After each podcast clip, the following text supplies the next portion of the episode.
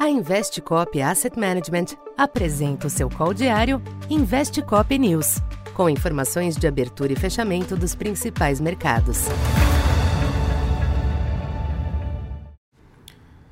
Bom dia.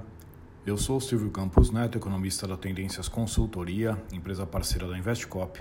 Hoje, dia 23 de maio, falando um pouco da expectativa para o comportamento dos mercados nesta terça-feira persiste um clima defensivo nos mercados internacionais nesta abertura, após mais uma rodada de negociações sobre o teto da dívida nos Estados Unidos terminar sem acordo. De um lado, o presidente Joe Biden voltou a afirmar que o calote não é opção, enquanto de outro, o presidente da Câmara avaliou as conversas como produtivas, mas ainda reiterando as diferenças na abordagem sobre gastos. Assim, com o prazo para o acordo se aproximando, os investidores reforçam o tom cauteloso. Com isso, predominam pequenas quedas nas bolsas europeias e nos índices futuros em Wall Street, embora qualquer novidade sobre o tema possa alterar o panorama. Dados mistos das pesquisas PMI da zona do euro também pesam, sendo que os mesmos indicadores serão divulgados nos Estados Unidos durante a manhã.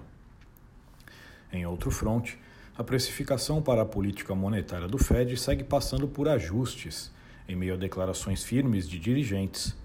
Foi incorporada na curva uma pequena chance de alta residual dos juros em junho, enquanto as expectativas de corte foram adiadas mais para o final do ano.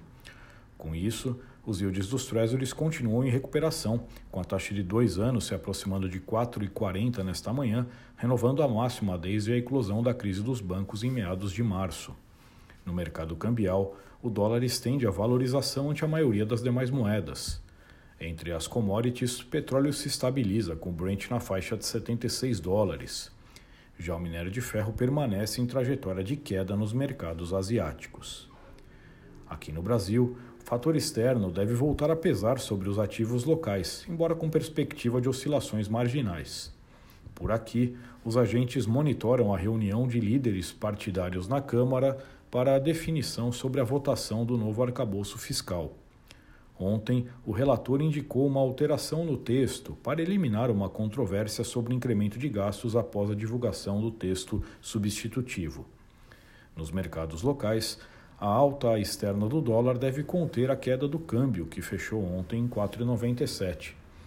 Os DIs devem continuar sentindo a pressão dos yields lá fora, mas a expectativa em torno do arcabouço pode fazer o contraponto. Já o Ibovespa segue limitado pelos ganhos recentes e por mais um recuo do minério de ferro. Então, por enquanto é isso. Bom dia e bons negócios. Essa foi mais uma edição Investe Cop News.